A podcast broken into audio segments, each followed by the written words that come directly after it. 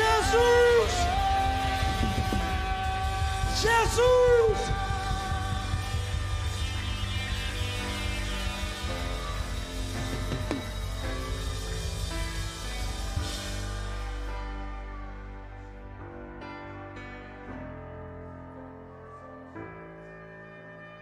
Jesus está aqui. Perceba-o. Perceba-o. Perceba a densidade do ambiente. Perceba.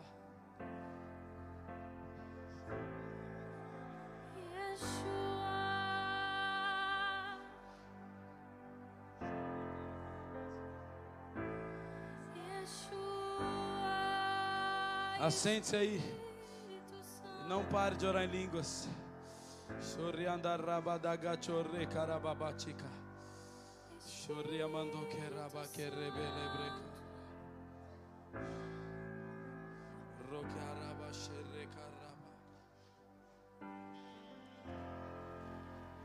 Espírito Santo.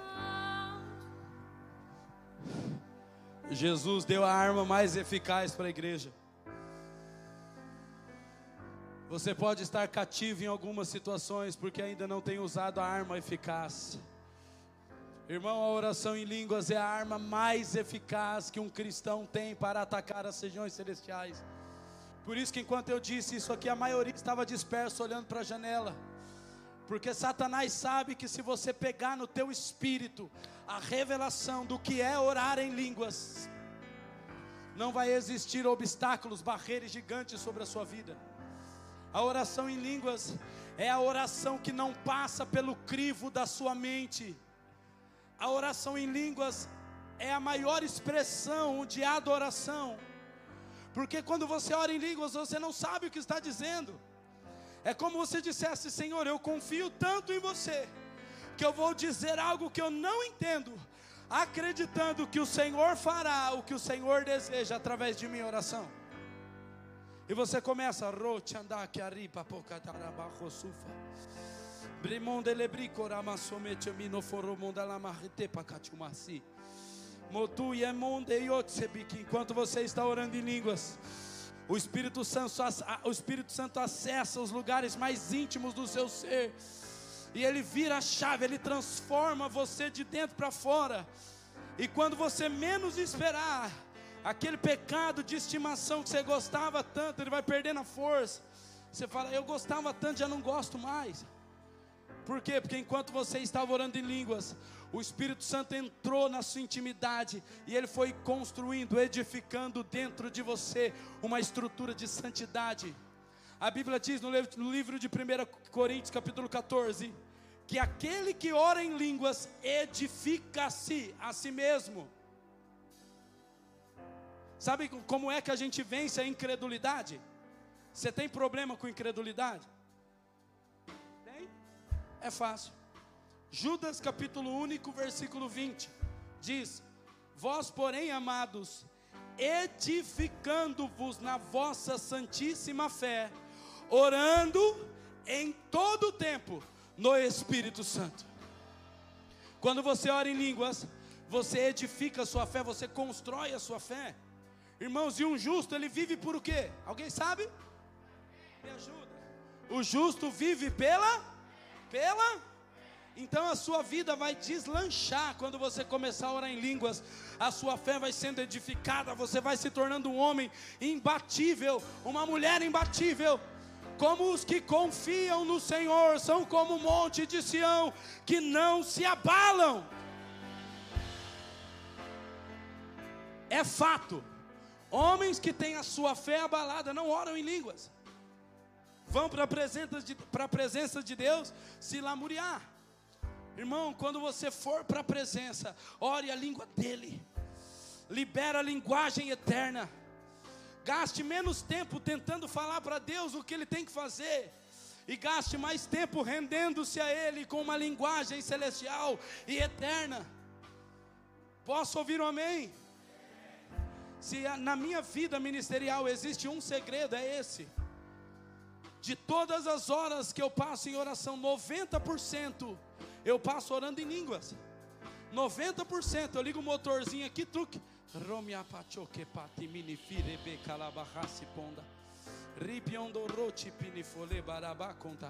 Eu tenho ensinado os homens que oram comigo de manhã. Não existe oração de boca fechada. Oração de boca fechada é meditação e, e, e sono. Só está meditando. Tudo que você medita passa pelo crivo da sua mente, da sua imaginação. Cuidado, porque você pode achar que é Deus falando com você e é você imaginando. Cuidado, porque você começa a imaginar e falar: o que, que Deus falou comigo? Então Deus não falou com você. Você está imaginando. Mas quando você começa a babucear os seus lábios, Rotiamando kunda for de masi morra. For de mondari mondo libiti mini ferre pindolo mode kunda for de kichepaka. O Espírito Santo acessa a tua vida. E através desses gemidos inexprimíveis, ele começa a interceder particularmente por tua vida.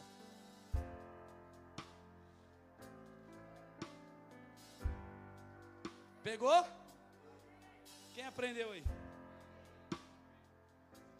Ainda bem que esses seis ou sete que aprenderam vão se tornar pessoas eficazes, vão se tornar pessoas valentes. Irmãos, eu posso dizer para você que uma fé como a fé de Jó vem por meio de uma linguagem espiritual.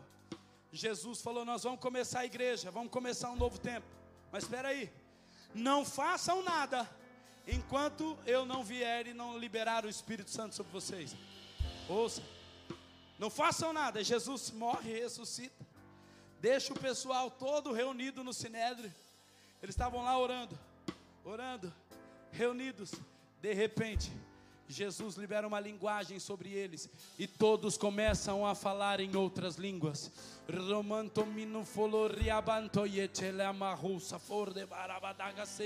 Jesus fala: agora sim vocês estão liberados. Agora sim vocês podem ir tomar a terra com a pregação do Evangelho. Por quê? Porque um homem sem a linguagem espiritual não edifica-se na fé. É um homem com uma fé supérflua. Mas quando você começa a orar em línguas, a tua fé vai se edificando, ela vai aumentando, e você vai criando um, um fundamento sólido. E quando alguém diz para você, cuidado que está vindo tsunami, você fala, não tem problema, porque se Deus não me fizer mergulhar, Ele vai me fazer andar por sobre as águas. Olha, tem um mar na sua frente, não tem problema. Se eu não passar sobre as águas, ele vai fazer abrir. É uma fé inabalável.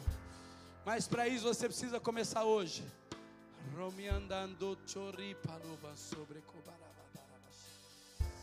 Se você nunca orou em línguas, você tem que sair daqui hoje orando. Como? Clame ao Espírito Santo e diga: Espírito Santo, me conceda essa linguagem. Eu quero orar em outras línguas. E depois tenha a fé e ousadia para começar. Oh, e nunca mais pare. Posso ouvir um amém? Você pode dar uma salva de palma para Jesus, querido?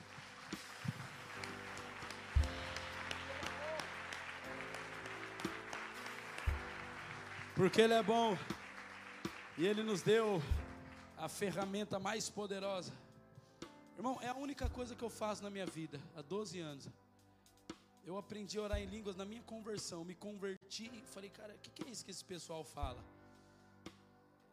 E eu falei, eu quero isso aí para minha vida. Eu lembro num culto cheio da glória de Deus, eu fui para o altar, fiquei, eu quero falar em línguas. Eu quero falar em línguas. Eu falei, eu só vou falar glória, aleluia, glória, aleluia, glória, aleluia. Aí vinha na minha cabeça, eu falei, não, não vou falar, que é coisa da minha cabeça. Eu vou estar imitando o pastor. Quer saber? Eu vou falar assim. Aí cheguei para o pastor e falei, pastor, eu estou falando em línguas. Ele falou, então nunca mais pare. Aí no outro dia parecia que eu tinha esquecido assim. Alguém assim foi assim? Aí no outro dia parecia que eu tinha esquecido. Nossa, o que eu falei ontem? Aí fui para o quarto orar e veio de novo na minha cabeça. Eu comecei a repetir a mesma coisa. A mesma coisa. Depois as linguagens foram sendo acrescentadas. E é igual criança, começa falando papai, depois papai e mamãe. Papai, mamãe, titio. Papai, mamãe, vai acrescentando depois você vira um dicionário celestial. Aleluia. Ai, queridos, glória a Deus. Ontem nós tivemos aqui um tempo glorioso, 24 horas ininterruptas de oração. E eu permaneci durante aproximadamente 10 horas orando. E quando terminou o meu período, depois de 10 horas, eu, eu me sentia tão vazio. Eu saí por aquela porta falando: Jesus, me leva para a eternidade. Tão vazio como se eu não tivesse orado nem um minuto. Um sentimento de eu preciso orar mais. Um sentimento de um vazio desesperador. Eu entrei dentro do escritório, o Israel Walter entrou comigo, eu comecei a chorar, um sentimento desesperador. Ao contrário do que muitos pensam, quando você ora, você não sai cheio. Agora eu sou poderoso. Quando você se encontra com Todo-Poderoso, irmão, o resultado é um sentimento de vazio desesperador. Por isso que os 24 anciãos, eles chegam diante de Deus, eles já lançam as suas coroas. E depois que eu terminei de orar, eu fiquei com um sentimento pensando nos meus filhos, na minha esposa, no Leopoldo que está a caminho. Leopoldo, forte, né? Leopoldo. Quem aqui acha bonito Leopoldo? Levanta a mão. Ninguém. Emily. Ninguém. Significado, significado significa homem ousado em favor do povo. Aí alguém me disse assim: ah, então vai ter que chamar ele de homem ousado, porque de Leopoldo não dá certo. Eu comecei a pensar nos meus filhos, falei: Senhor, é por eles que eu desejo permanecer na carne. Mas depois de dez horas consecutivas de oração, o meu maxilar, maxilar já está com dificuldade de se abrir. Sentimento de vazio, de choro desesperador. Pastor Luciano e Dani foram lá para casa, a gente deitou no sofá. Fomos dormir cedo. E eu tenho entendido, querido, que quanto mais você está diante de Deus, menos de, menos de você você vai ter. Quanto mais você se achega diante dele, mais vazio você vai ficar. Ei, quanto mais você fala com Deus, mais você vai descobrir que não tem nada para falar. Quanto mais você fala, mais você vai descobrir que não tem nada para falar. Por isso que a linguagem celestial é uma ferramenta. Porque como você vai ficar 10 horas na presença de Deus falando para ele o que ele tem que fazer? Você começa a orar na linguagem celestial o Espírito Santo vai tirando o que ele não quer e acrescentando o que ele deseja. E o que Deus vai ministrar sobre as nossas vidas hoje aqui, vai trazer primeiro sobre ti um peso de responsabilidade e segundo, um nível de maturidade sobre a sua vida. Se você pegar no teu espírito que vai sair dessa palavra hoje aqui, ouça, olha aqui para mim. Você pode sair daqui diferente hoje. Eu tenho convicção disso. Então eu quero que você coloque a mão no teu coração. E nós vamos pedir para o Espírito Santo nos ajudar. Senhor, em nome de Jesus. É o teu nome, é a tua palavra. E nós dependemos do teu Espírito. E a nossa oração agora, Senhor, é para que o Senhor ministre o coração de todos. Todos o que aqui estão. E que ninguém, absolutamente ninguém, saia daqui da mesma maneira que entrou. Eu te peço, toma esse lugar com a tua revelação, Senhor. E ministra no segundo a sua palavra. E nada além da tua palavra nós desejamos. Tudo que é de origem humana ou maligna seja falida em nome de Jesus. Porque nós desejamos somente o que é celestial e eterno sobre as nossas vidas. E assim nós oramos em nome de Jesus. Amém e amém. Amém, queridos. Eu tenho entendido que algumas coisas que Deus tem comunicado conosco coletivamente e individualmente requer de nós um entendimento propício que o Senhor possivelmente vai compartilhar conosco aqui. Mas algumas pessoas que podem estar aqui ou nos assistindo pela internet, nunca viram o sobrenatural de Deus. nunca viram uma obra sobrenatural. Talvez viram algo chamado acaso e chamaram aquilo de Deus, mas talvez algumas pessoas nunca tiveram a oportunidade de provar. De provar. Como o Salmo capítulo 2 ou capítulo 5 diz: Provai e vede que o Senhor é bom. Algumas pessoas não tiveram ainda a oportunidade de falar assim: ó, eu já provei do sobrenatural de Deus. Eu não estou falando de uma prosperidade financeira, eu não estou falando de você, olha como Deus abençoou o meu comércio, olha como Deus abençoou a minha família. Eu não estou falando de coisas que o ser humano pode fazer. O que você julga ser Deus que fez, algum homem natural também já conseguiu fazer? Conseguiu, então não é Deus. Eu estou falando de coisas não que Deus promove, porque existem algumas coisas que Deus coloca no nosso caminho e promove, para que você vá galgando. Eu estou falando de obras sobrenaturais que marcam, impactam as nossas vidas, e você diz assim: ó, eu tive uma experiência alucinadora com Deus. Eu tive uma experiência sobrenatural com Deus. E Deus precisa trazer para nós hoje o um entendimento para que nós possamos, opa, abrir o entendimento e dizer: nós vamos precisar, particularmente, ter uma experiência sobrenatural com Deus, ouça, para suportar as coisas que hão de vir.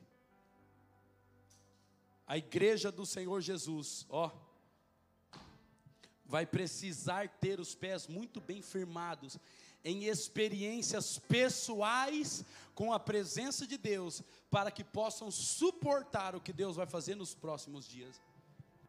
Eu digo que homens que não tiveram uma experiência pessoal com Deus vão julgar, vão julgar de forma errônea o que Deus vai construir e edificar na próxima década. Se você não tiver uma experiência pessoal com Deus, dificilmente você vai conseguir entrar no que Deus vai fazer na próxima década. Porque nos próximos dez anos, Deus vai manifestar o sobrenatural através da igreja, onde ela estiver plantada e clamando. Acontece que nós aprendemos a ser criados, sabe, menino de igreja, que vai igreja, é um menino carente, sozinho, triste, frustrado Aí alguém fala, vamos lá para a igreja, tem cachorro quente no final do culto. O cara, vamos lá. Aí chega lá, o cara recebe dez abraços na, na entrada. Só na portaria o cara recebe dez abraços. Na hora do culto, dez pessoas vêm orar por ele. Na hora da palavra, o pregador diz que Deus ama ele. O cara vai embora e fala: Achei o lugar da minha vida, rapaz. Era sozinho, depressivo, triste, carente. Cheguei na igreja, recebi um lugar desse aqui, irmão. Não tem lugar melhor do mundo para estar do que na igreja. Você chega na igreja, o irmão te abraça, você, ainda depois tem até comida. Irmão, nós temos, nós temos a tendência de sermos conduzidos por aquilo que é conveniente. Então, muitas pessoas acabam indo para a congregação e caminhando dentro do corpo, sem nunca terem tido uma experiência pessoal com a presença de Jesus Cristo. Posso ouvir um amém? Sabe por que, que algumas pessoas não conseguem orar mais de 15 minutos? É porque elas nunca tiveram um encontro com a presença de Deus. Elas ouviram o pregador dizer no público que elas precisam orar. Aí elas vão lá e elas aprendem, elas, elas fizeram um curso acerca de oração, elas ouviram uma palavra que elas têm que orar, elas veem o outro orando, mas elas não conseguem ah, fluir. Por quê? Porque a, a, a, o que acende o fogo é somente o próprio fogo. Você sabia que toda outra matéria pode ser reproduzida, o fogo não? Sabia? Sabia que o barro você pode fazer com a terra e com a água, não é? O gelo você pode fazer com a água e com o frio, não é? E como que faz fogo? Quais são os elementos que você junta para fazer o fogo? Me ajuda? Qual? Não, tem gente inteligente aqui, não é possível. Não faz. É só fogo. Se você quiser fazer uma fogueira, você vai ter que promover fogo. Você vai ter que fazer uma fagulha de fogo para acender o fogo. Ninguém pode ser incendiado pelo Espírito Santo sem ser tocado pela própria presença do Espírito Santo. Não dá. Eu posso carregar fogo no meu coração e falar: vem aqui, vem aqui que agora você vai receber fogo. Fogo, fogo, fogo, fogo, fogo, fogo, fogo. Se o Espírito Santo não vir dentro dele, o máximo que ele vai receber ali é uma dose de empolgação. Mas o fogo só o Espírito Santo pode promover. Só o Espírito. Porque Hebreus capítulo 12, versículo 9 diz o quê? Porque o nosso Porque o nosso Deus ele é um fogo consumidor. Pastor, porque eu não consigo viver no fogo? Porque o fogo nunca tocou você. Você pode estar no ambiente do fogo, mas não conseguir queimar. Porque o fogo nunca te tocou. Ah, querido. Você sabia que nós, todo ser humano vai passar a eternidade queimando? Ou vai queimar no fogo do inferno, ou vai queimar no fogo da presença mas a nossa eternidade está destinada ao fogo. Vem comigo, minha filha, vamos adorar junto. Ou nós vamos queimar no fogo do inferno, eu estou fora, eu quero o fogo da presença. Ou nós vamos queimar no fogo da presença. Quem quer queimar no fogo da presença? Que levanta a mão. Hã? Quem? Mas o fogo é a nossa consequência de vida. Só que só o fogo pode promover o fogo. Então ouça isso em nome de Jesus e nós vamos entrar nas escrituras aqui. Para que nós possamos ser verdadeiramente, repita verdadeiramente. Diga verdadeiramente. Para que nós possamos ser verdadeiramente tocados pelo fogo, nós vamos ter que entender isso aqui hoje. Se a gente não entender isso aqui hoje, querido, esquece. Não adianta você participar de um culto escrito labaredas de fogo. Você vai sair a mesma coisa que você entrou. Se você não entender isso aqui, você pode, rapaz, eu vou lá que o pregador é do fogo, mas rapaz, se você não entender isso aqui, não tem fogo que te consuma, te consuma. Por isso nós precisamos que, as escrituras nos ministrem hoje. Porque, querido, o teu casamento pode estar indo por água abaixo, a tua empresa por água abaixo, teu ministério porque talvez falta uma coisa. Ele é fogo que? Ele é o fogo? Alguém entendeu? Ele é o fogo que?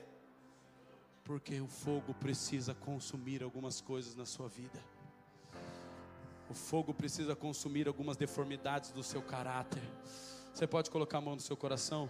O fogo precisa consumir no teu coração. O fogo precisa queimar no teu coração. Nós não vamos para nenhum lugar sem fogo. É hoje, é hoje. O caldo vai engrossar aqui. Deus nunca morre, Deus nunca é vencido. Abra sua Bíblia comigo. Nunca é vencido.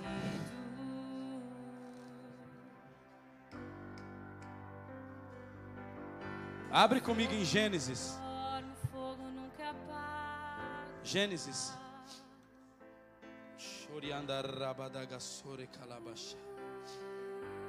Nós vamos entender uma coisa.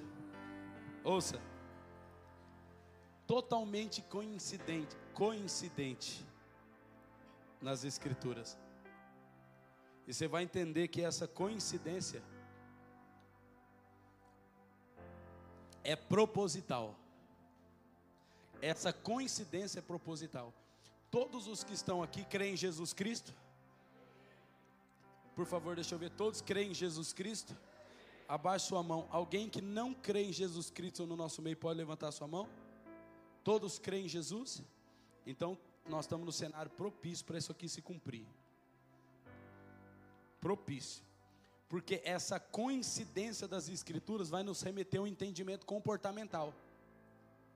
E nós vamos entender qual é o comportamento que nós precisamos ter para que isso aqui se cumpra. Posso ouvir um amém?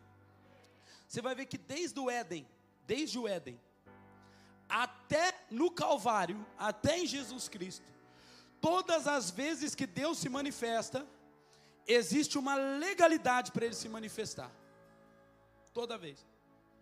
Até no Éden, quando o homem pecou, ouça. Quando o homem pecou, o homem se escondeu de Deus, Deus foi se encontrar com o homem. Deus manifesta a presença dele no homem. Só que antes, Deus tinha feito um sacrifício. E sacrifício só se faz em um lugar. Alguém sabe me dizer onde faz sacrifício? Hã? No altar. Ele sacrifica um cordeiro, pega a pele. Esse cordeiro tinha nome. Alguém sabe o nome desse cordeiro? A Bíblia diz que antes da fundação do mundo ele já tinha sido imolado. As vestes que cobriram Adão são as vestes exatas de Jesus Cristo. Quando ele vai e encontra Adão, o altar já tinha sido edificado, o sacrifício já tinha sido feito. De lá então você vai ver que sempre que Deus se manifesta, ouça, sempre que Deus se manifesta, os homens fazem uma coisa, é a premissa, a primeira coisa. E é por isso que alguém vai ter que voltar lá no começo porque esse é o primeiro lugar que precisa ser entendido e estabelecido. Todo lugar onde de Deus se manifesta, os homens, em primeiro lugar, eles edificam um altar. A primeira coisa, você vai olhar para os patriarcas, olha Gênesis, capítulo 12. Abre comigo, Gênesis 12. Vamos dar uma corrida nas escrituras aí, então. Vai folhando a Bíblia comigo. Fica atento, Gênesis capítulo 12, verso 1. Diz assim: Ora, disse o Senhor a Abraão: Sai da tua terra, da tua parentela e da casa do teu pai, e vai para a terra que te mostrarei. De ti farei uma grande nação e te abençoarei e te engrandecerei o nome. Sê tu uma bênção. Eu abençoarei os que te abençoarem, amaldiçoarei os que amaldiçoarem. Em ti serão benditas todas as famílias da terra. Verso 8 diz assim: Passando dali para o oriente, ao monte no oriente de Betel, armou a sua tenda, ficando Betel ao ocidente e Ai ao oriente. Ali ele fez o quê? Ele edificou um altar ao Senhor e invocou o seu nome. Depois seguiu Abraão dali, indo sempre para Negueb. Vai mais um pouquinho para frente.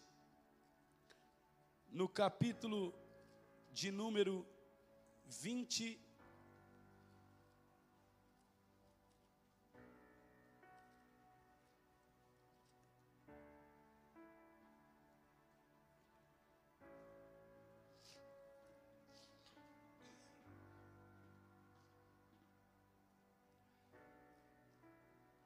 26. Isaac, quando ele chega na terra de, de Gerar, vamos ler a partir do verso 24. Olha o verso 24. Na mesma noite, irmãos, vamos esquadrinhar as escrituras. Deixa as escrituras ministrar você. Na mesma noite, lhe apareceu o Senhor e disse: Eu sou o Senhor, o Deus de não temas, porque eu sou contigo. Eu abençoar-te-ei e multiplicarei a tua descendência, por amor de Abraão, teu, meu servo. Versículo 25: Depois que Deus apareceu para Isaac, Isaac fez o quê?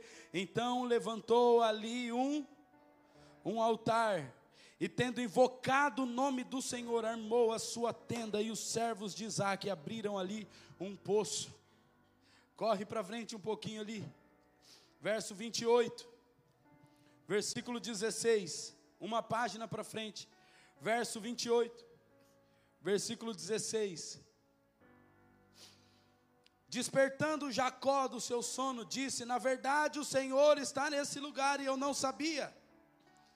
E temendo, disse: Quão temível é esse lugar! É a casa de Deus, é a porta dos céus. Verso 18: Tendo se levantado Jacó, cedo, de madrugada, tomou a pedra que havia posto por travesseiro e a erigiu por coluna sobre cujo topo entornou azeite. E ali e ao lugar cidade que outrora chamava-se Luz, deu o nome de Betel, fez Jacó um voto dizendo: Se Deus for comigo e me guardar nessa jogada que empreendo, e se me der pão para comer e roupa que me vista, de maneira que eu volte em paz para a casa de meu pai, então o Senhor será o meu Deus, e a pedra que erigi por coluna será a casa de Deus, e de tudo quanto me concederes, certamente eu te darei o dízimo. Irmãos, e se você correr para frente, eu quero usar o, os patriarcas como exemplo.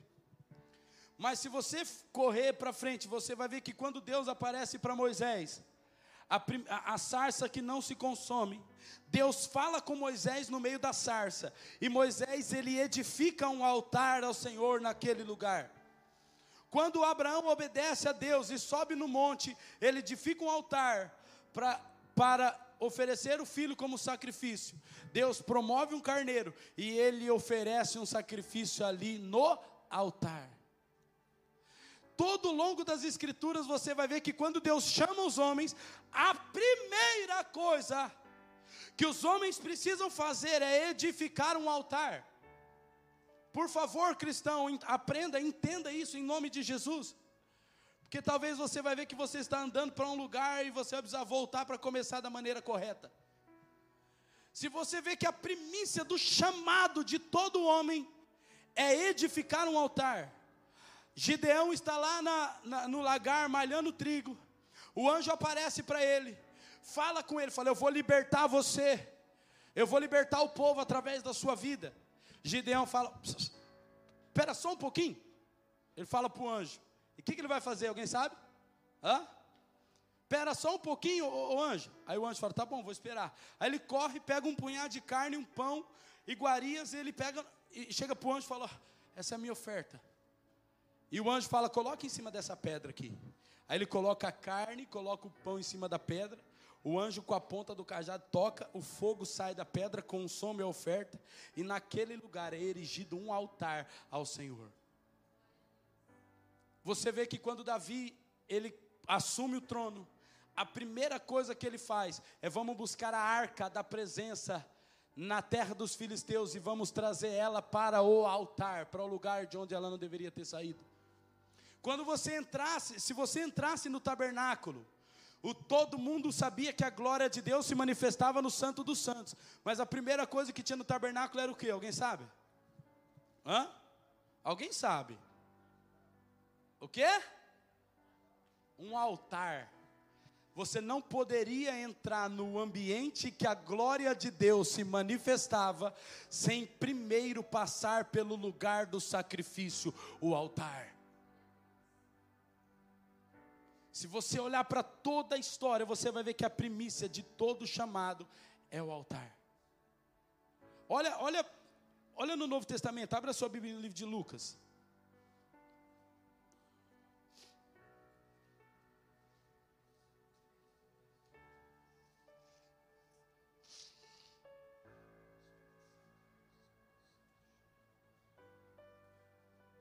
Lucas capítulo 5,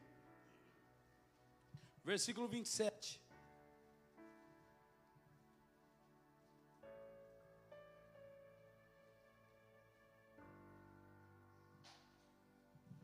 Lucas 5, 27. Diz assim, em diante. Estão comigo? Passadas essas coisas, saindo, ele viu um publicano, chamado Levi assentado na coletoria e disse-lhe: Ei, segue-me. Eles, ele se levantou e deixando tudo, ele fez o quê? Ele seguiu. Então, lhe ofereceu Levi um grande banquete em sua casa. E numerosos publicanos e outros estavam com ele à mesa.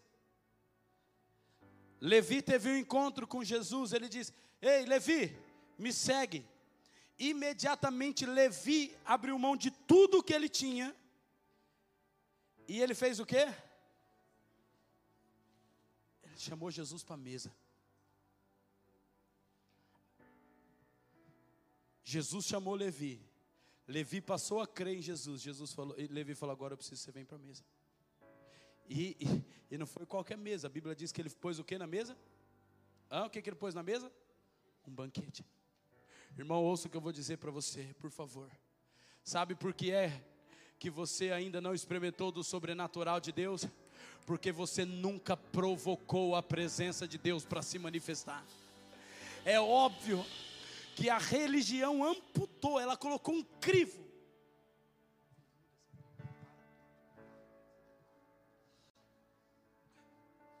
É óbvio que a religião, ouça isso, ela colocou um crivo em mim e em você, para que nós possamos encontrar caminhos mais fáceis. Quais são os caminhos mais fáceis? Eu não preciso que Deus se manifeste, vamos encontrar os Moisés porque os Moisés vão subir no monte, e os Moisés vão ouvir Deus e falar conosco o que Deus quer comunicar. Mas, igreja do Senhor Jesus, os próximos dez anos vai requerer que homens tenham fundamento sobrenatural na presença. Homens ungidos, eles vão precisar disseminar a unção no corpo, para que o corpo seja ungido para que cada membro, cada indivíduo do corpo possa dizer: Eu sei em quem eu tenho crido e Ele é poderoso. Eu sei, com dia, hora e data marcada de quando Ele se manifestou para você. Acontece que em todo lugar que Deus se manifesta primeiro, os homens têm um encontro com Jesus. Eles falam: Pera, agora eu vou edificar um lugar de sacrifício, um lugar de encontro da presença. Acontece que você nunca provocou a Deus, cara, por isso que você nunca teve um encontro com Ele. Pessoas aqui podem se, se enquadrar na categoria das pessoas que o máximo que deram para Deus foi dinheiro. O máximo que deram para Deus foi oferta. Mas nunca falaram, Deus, eu quero provocar você. Eu quero criar, proporcionar um ambiente para que a glória de Deus se manifeste. Sabe que Deus ele está chamando a nossa atenção hoje para entender que o começo da caminhada cristã é um lugar de encontro. É preparar um altar onde Deus se manifesta. Por que, que os patriarcas, na medida que ouviram, tiveram chamada? A primeira coisa que eles fizeram é o altar. Para quê? Para nunca se esquecer que eles tiveram um encontro com Deus. Todas as vezes que eles passavam naquele lugar, eles falavam: Eu tive um encontro com Deus. Todas as vezes que alguém passava, falou: Jacó teve um encontro com Deus. Passava lá falava: Abraão teve um encontro com Deus. Passava em Geraró, Isaac teve um encontro com Deus. E se passar na sua vida? Alguém pode dizer, cara, essa mulher, esse homem teve um encontro com Deus? E Deus precisa hoje nos levar ao entendimento de que não funciona mais você sentar na cadeira da igreja de domingo para ouvir o pregador do fogo falar. O pregador do fogo precisa provocar você a ir para a tua casa e clamar pelo fogo genuíno. Sabe, irmãos, Lucas, no, cap, no começo do capítulo 5, você vê os discípulos pescando e eles não têm, eles não pegam nada. Aí Jesus vai no barco de Pedro e, e ele fala assim: ele senta no barco de Pedro e fala: apeia um pouquinho o barco, vai um pouquinho mais longe. Aí Pedro afasta um pouquinho o barco. É o barco da frustração, irmãos. É o barco da decepção o barco da falência, o barco que não tinha pegado nada a noite inteira, é o barco que serve de plataforma para que o evangelho fosse anunciado. Jesus sobe naquele barquinho e começa a pregar o evangelho do reino de Deus. Depois que as multidões ouviram o evangelho, Jesus desce para a praia, fala assim: agora vai ali, ó, e joga a rede. Aí eles falam: Jesus, mas nós pescamos a noite inteira, não pegamos nada. Continua pregando aí que está gostoso. Jesus fala: Não, não dá para vocês caminharem comigo e viverem o que eu tenho para vocês, sem antes vocês terem tido uma experiência sobrenatural. Vai, aí Pedro afasta um pouquinho o barco, joga a rede. Quando ele pega aquele monte de peixe, Pedro não quer mais saber dos peixes, querido. Ele tapeia o barco na praia, ele deixa os peixes na praia, e ele vai seguir Jesus atônito pelo sinal que ele fez. Deixa eu falar uma coisa para você. Tem pessoas aqui, irmãos, você não pode mais caminhar assim, cara, com a vida frustrada o tempo inteiro. Você não deu certo no casamento, não deu certo no trabalho, não deu certo no ministério, não deu certo em nada na vida. Deixa Jesus usar a tua vida como uma plataforma para anunciar o Evangelho. Deixa Jesus usar a tua vida como uma plataforma para anunciar o Evangelho.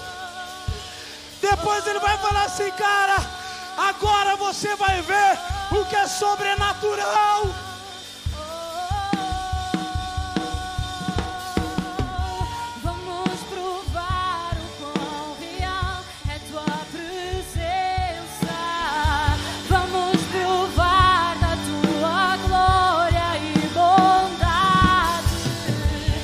Ouça. Gideão ia ser um libertador, cara. Ele ia lutar com um exército de 120 mil com 300. Se ele não tivesse um marco na vida dele para ter convicção de que Deus é o Deus da vida dele, ele ia riar, meu amigo. Na hora que ele visse 120 mil, cara, contra 300, ele ia dar no pé. Mas Gideão sabia que uma vez Deus apareceu para ele no lagar e ali ele edificou um altar ao Senhor. Não dá mais, cristão, para você caminhar esperando o próximo domingo para receber uma oração. Você precisa entender que Jesus te chamou, vem Levi, você precisa chamar ele para a mesa agora. E você precisa colocar um banquete para Jesus. Deixa eu ensinar uma coisa para você, querido. Nós, tem gente aqui que precisa parar de ofertar na hora do culto, cara. Tem gente que precisa parar de, de, de trazer contribuição para o altar. Porque altar é lugar de oferta. E oferta é aquilo que provoca Deus, cara. Oferta é aquilo que te custa. Você fala, cara, eu, não tenho, eu não vou ofertar. Mas, cara, mas quando eu ofertar, quando eu ofertar, o reino de Deus vai se desestabilizar. A Bíblia fala claro disso. A Bíblia fala que na hora da oferta Jesus ficava assim no gasofilaço vendo o pessoal vir e, e dar a contribuição de grande valor, dava de alto preço, colocando dinheiro. Quando levantou um, quando levantou a mulher, tirou tudo que ela tinha do bolso, Jesus falou: hum, ah, não, não vai, não vai dar. Quando a mulher vem, a mulher coloca tudo que ela tinha no altar, Jesus falou: hum, essa mulher fez a melhor oferta. Jesus observa a oferta. Tinha um homem chamado Cornélio a Bíblia diz que as ofertas de Cornélio foram vistas por Deus. E sabe o que, que aconteceu? Deus provoca Pedro fala: Pedro, vai na casa daquele homem, prega o evangelho, ganha toda a família dele para Jesus, e toda a circunvizinhança, toda a cidade vai ouvir o evangelho, porque tinha um homem ofertando lá.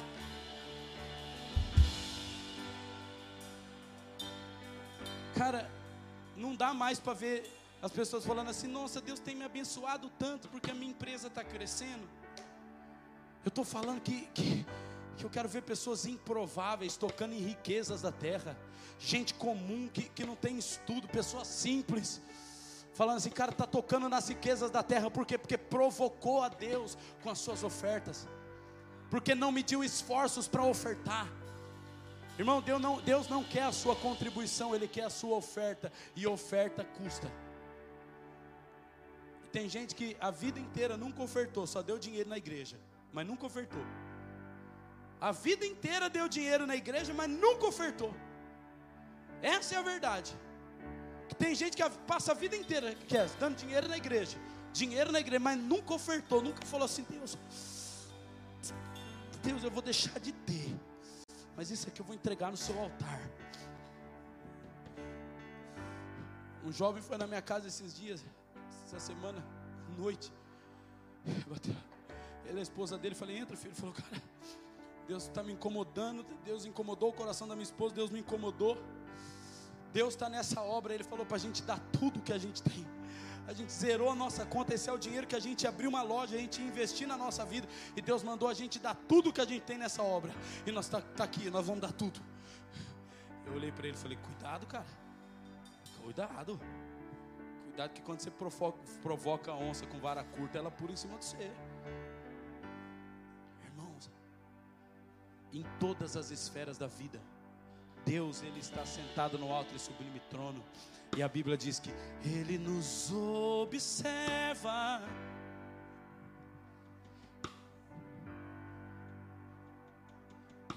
Ó, Deus está olhando para você e o máximo que Deus vê é sua bunda quadrada.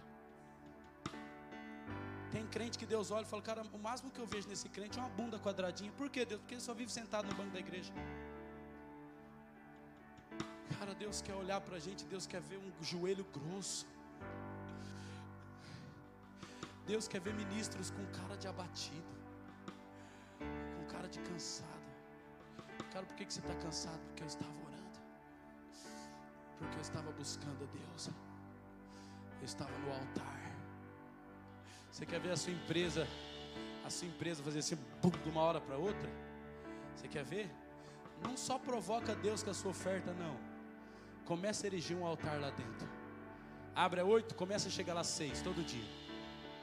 O que, que eu vou fazer lá seis? Erigir um altar. Mas é oito horas que abre, mas começa a chegar seis. Tá falando com a pastora Dani, a pastora Dani está abrindo uma imobiliária e ela diz: Eu quero ter um lugar para quê? Para poder orar lá. Para poder ter um lugar de oração. Toda empresa deveria ter um lugar de oração. Toda empresa cristã deveria ter um lugar de oração.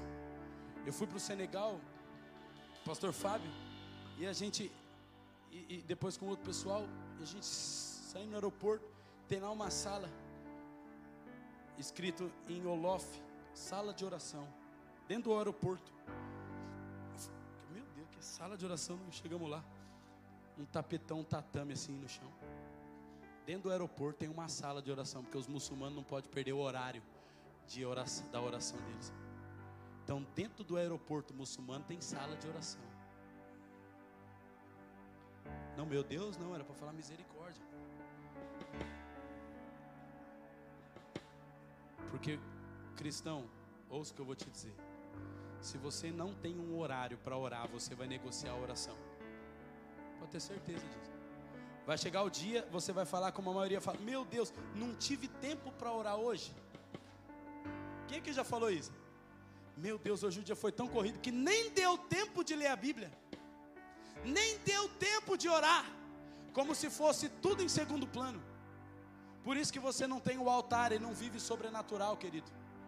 Porque para viver o sobrenatural tem que ter um lugar para provocar o fogo. Tem que ter um lugar. Ei, presta atenção numa coisa. Fogo não se manifesta em outro lugar, não. Todo fogo na Bíblia que desceu do céu, desceu para consumir um altar. Ei, ô, ô, ô, ô, Gideão, coloca aqui nessa pedra aqui, ó, a comida. Põe a carne, põe os pães, põe o bolo. Isso por quê? Porque vai vir fogo do céu. E para vir fogo no céu tem que ter um altar. Aí você está querendo viver o sobrenatural, ter uma experiência com Jesus, ver Jesus, ver a presença de Deus. Cara, você precisa hoje decidir edificar um altar ao Senhor. Nós precisamos voltar a restabelecer um altar. Você pode ter entrado aqui pela primeira vez ou entrou por acaso aí na internet. E deixa eu dizer uma coisa para você: o começo da caminhada cristã é chamar Jesus para a mesa do relacionamento e colocar um banquete para Ele.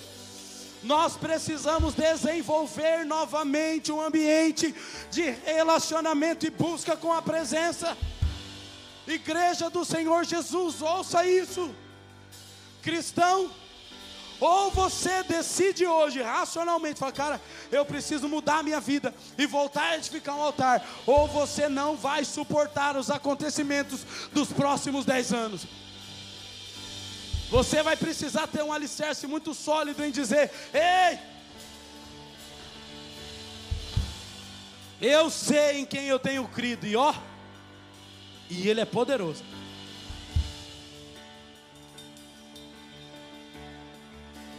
Nenhum dos apóstolos caminharam para um ministério sobrenatural sem antes ter tido um encontro verdadeiro com Jesus.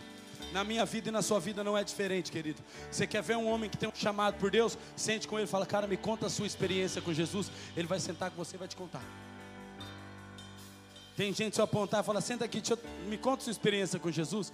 Pastor, teve um culto que eu fui que eu arrepiei inteirinho.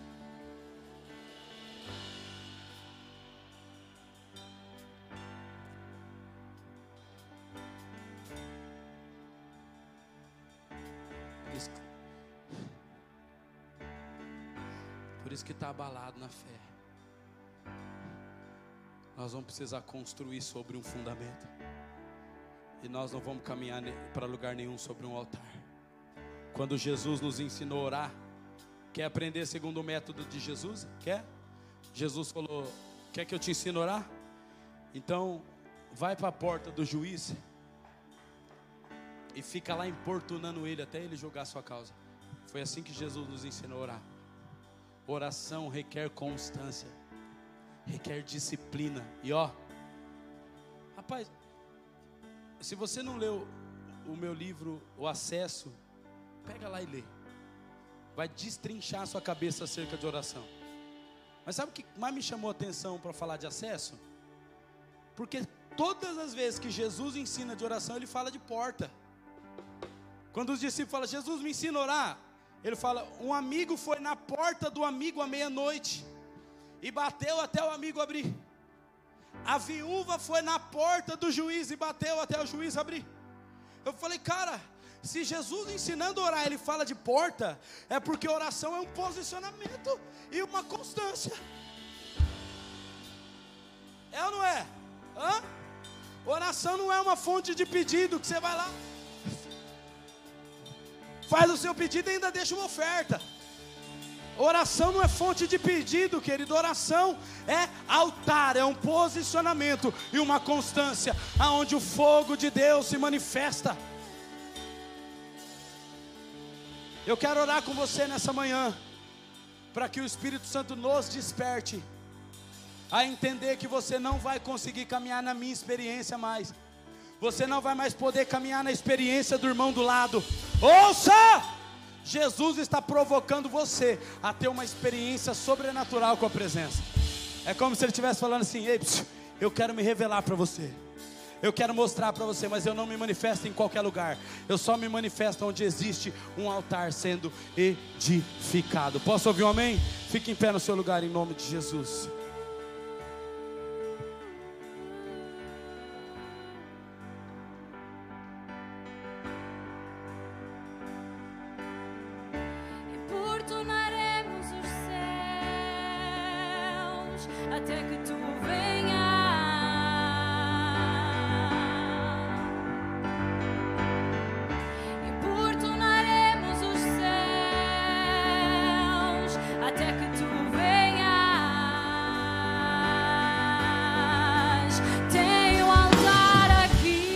Seus olhos, coloca a mão no teu coração. Quero orar por você.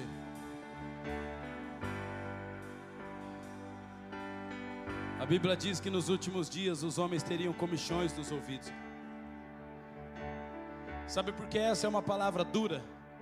E talvez é a palavra mais dura que você pode ouvir. Porque essa palavra traz para você um peso de responsabilidade. Que você não está vivendo o que deveria viver, porque não tem um canal de manifestação de Deus sobre a sua vida, não tem altar. Você não deixa Deus usar a sua vida para ser uma plataforma para que o Evangelho seja anunciado.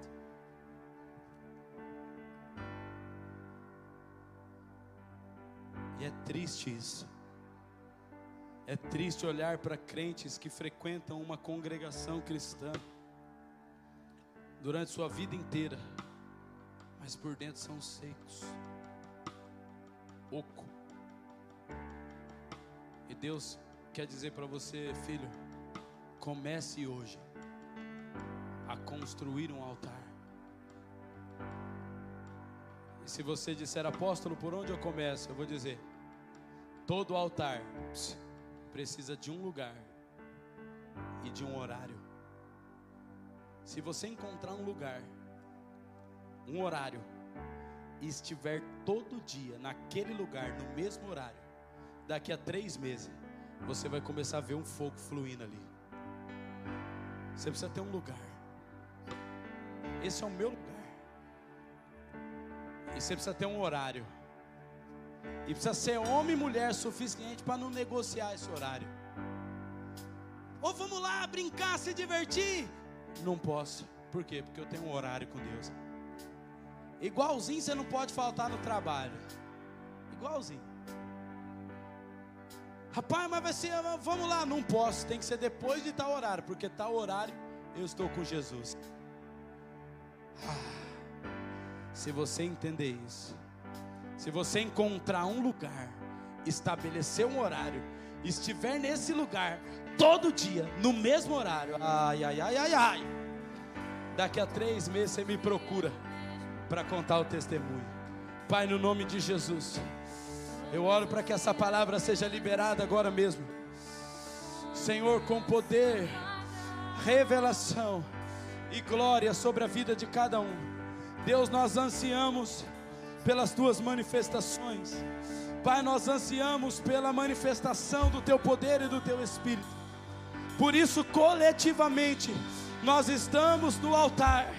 Por isso, coletivamente, nós estamos aqui edificando um altar ao Senhor. Mas, Pai, eu oro para que seja despertado agora mesmo, pelo Teu Espírito, seja despertado um intento em cada coração para que cada crente assuma a responsabilidade da edificação e vá para um lugar e comece a erigir um altar.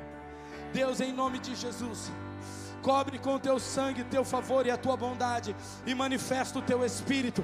Aonde houver um altar edificado, aonde houver rabiandoquelabadabachou.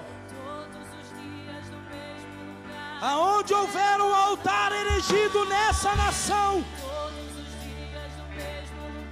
seja em congregações, sejam em empresas, sejam em famílias, sejam em universidades, aonde houver um altar, nós chamamos a manifestação da Sua presença, em nome de Jesus. Aleluia!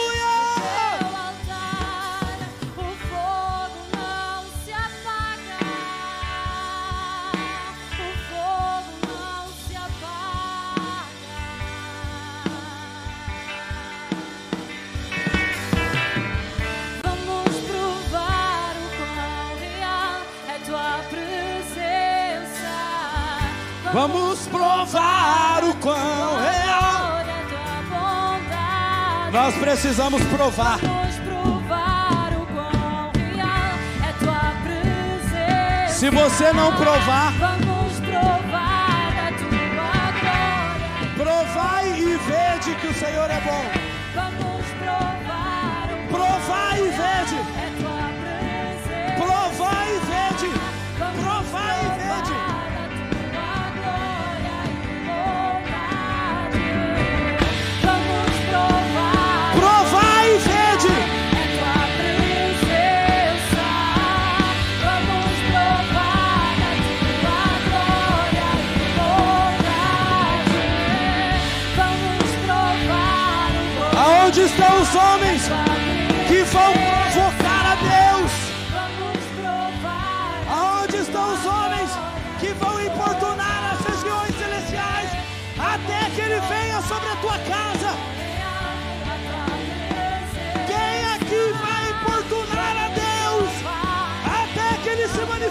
Manifeste?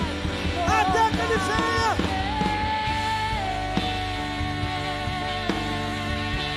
Importunamos o céu. Importunamos o céu. Vá pro altar! Vá pro altar! Buscar-me-eis e me achareis quando me o coração. Buscar-me-eis e me achareis. Buscar-me-eis e me achareis. Eu serei achado de vós, diz o Senhor.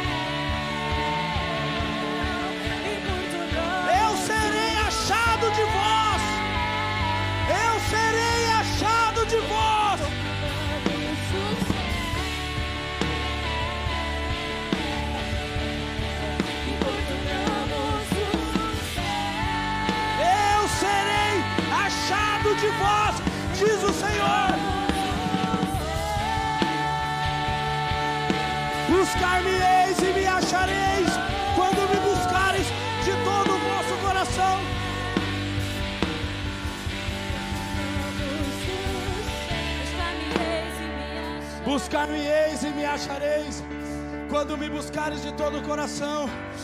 Ei, no Éden Deus foi à procura do homem, mas na igreja o homem precisa ir à procura de Deus.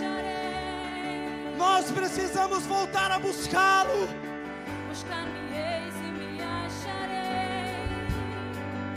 Mas para buscar Deus, querido, você vai precisar renunciar. Não existe altar sem sacrifício. Não existe busca sem devoção. Mas eu quero finalizar dizendo uma coisa para você.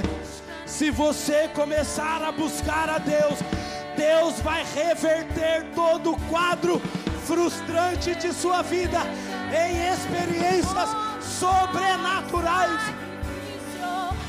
Comece a buscar a Deus. Comece a buscar a Deus. Comece a buscar a Deus. Deus vai converter todo quadro de frustração em uma vida de sobrenatural. Ei, e todo mundo que passar por você vai dizer: ele teve um encontro com Deus. Essa mulher teve um encontro com Deus. Esse homem teve um encontro com Deus. Faz assim, ó. Lá. Vamos começar a buscar o Senhor. Sai da internet. Sai do WhatsApp, sai do Instagram e vai pro altar. Vamos pro altar.